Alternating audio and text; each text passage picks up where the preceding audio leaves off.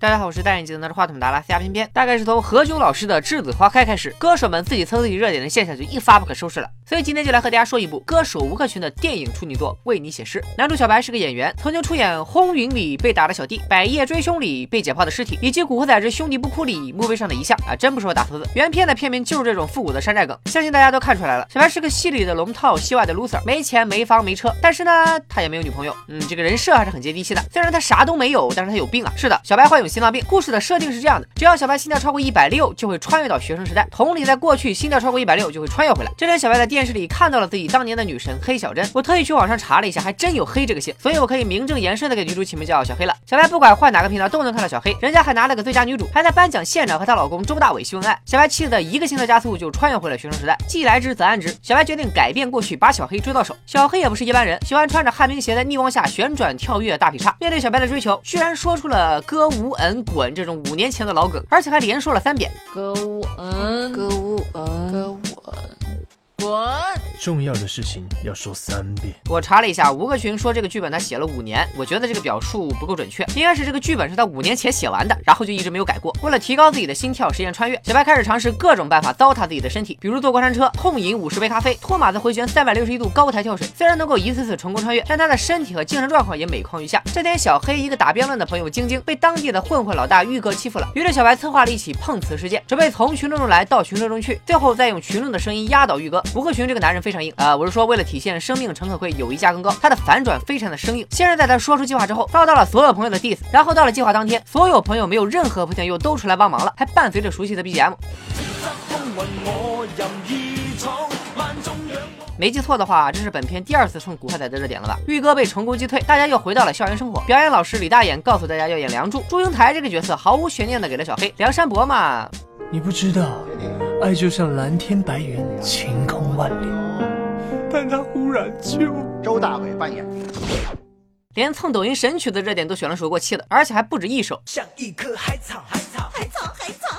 咱们接着说剧情，这个周大伟有个小白没有的技能，那就是有钱，所以自然由他扮演《梁祝》里的梁山伯。但是老师也答应让小白做备胎啊，不是做备选。为了争取到这个角色，小白开始进行各种神秘的训练，吐舌头、打咏春拳、cos 豌豆射手啥的，你根本不知道他在干嘛，你也根本想不明白为什么这种电影还要设置悬念。那咱们就按照导演的意思走吧，这一段先按下不表。没多久，玉哥就发现自己是被碰瓷了。为了完成反派角色的 KPI，他绑架了几个主角，然后就接到了自己老妈的电话。咱们玉哥虽然凶神恶煞，但他严格遵守那句古话，那就是要听妈妈的话。玉哥答应老妈，在他大寿的时候把孙楠带去出手。嗯，你没有听错，就是那个风往北吹，吹到不见不散的孙楠。我的少女时代起码请了刘德华，西红柿首富起码请了王力宏。呃，我没有说咱们南哥过气的意思哈。关键你让有三层下巴的孙楠去演二十年前的自己，是不是也太没有说服力了？为了让玉哥放了大家，于是小白再次贡献了一场史诗级的碰瓷儿，在孙楠演唱会彩排的晚上，直接撞在了人家的保姆车上。听完小白的倾诉，孙楠决定答应小白，来到玉哥老妈的生日会，献唱了一首感动七零后的《不见不散》。彩排爱谁去谁去吧。我靠，你对得起你演唱会的粉丝吗？小黑觉得小白碰瓷是不珍爱生命的表现，非常严肃的批评了小白，也说出了我们每个观众的心声。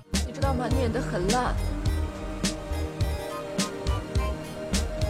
特别烂。大概也是因为觉得小黑说的确实有道理，小白备受打击，心跳加速，又穿越回了现代。医生已经明确表示过，再这样糟蹋自己的心脏，小白就要 GG 了。但小白是谁啊？本片的导演兼编剧兼主演，当然不带怕的，跑到手术室拿起除颤器就对自己杨永信了一下，成功回到了过去，正好赶上梁祝的演出。终于，小白苦练咬肌的悬念揭晓了，原来他就是为了练说唱。但是一别日夜思念，如今我俩终能相见。虽然我们搞不懂他练的那些跟说唱有什么关系，但不要在意这些细节。二十年前的观众哪见识过这场面，当场就被震蒙圈了。演出结束后，小白现场和小黑表白，伴随着小白心跳不断加速。你以为他又要穿越回去了吗？图样，这次晕倒的居然是小黑。原来真正有心脏病的不是小白，而是小黑。傻眼了吧？这片子还有翻转，小黑早就确诊了心脏病，只有一年的寿命，但他倔强，他不说。之后小白日夜照顾小黑，并且决定把他俩的故事写下来。在他的故事里，自己才是那个有心脏病的人，而且还会穿越。最后小黑还是去世了，电影也差不多结束了。好多人吐槽，为啥在现在的时空里，小黑不但和周大伟结婚，还成了大明星？怎么穿越到过去就去世了？难道是平行世界？其实电影开场是男主给医院护士大妈讲故事，而这整个故事，包括看电视的那段，全都是他自己编的。电影开头，吴克群说过这样一句话。穿越的故事你见多了，但我保证，这个你没听过。确实没骗人，全是你自己编的，我当然没听过。相信大家看完以后会有一个疑问：这片子跟《为你写诗》这首歌有什么关系呢？哎，还真没啥关系。目前《为你写诗》豆瓣三点八分，票房只有一千两百多万，其实也并没有那么烂。虽然前面的剧情太尬，但结局还是有一些许感人的。很多人都说吴克群就应该好好唱歌，别给电影圈添乱了。偏偏倒觉得每个人都有追逐梦想的权利。当过歌手的人就不能拍电影了吗？嗯，最好还是别了吧。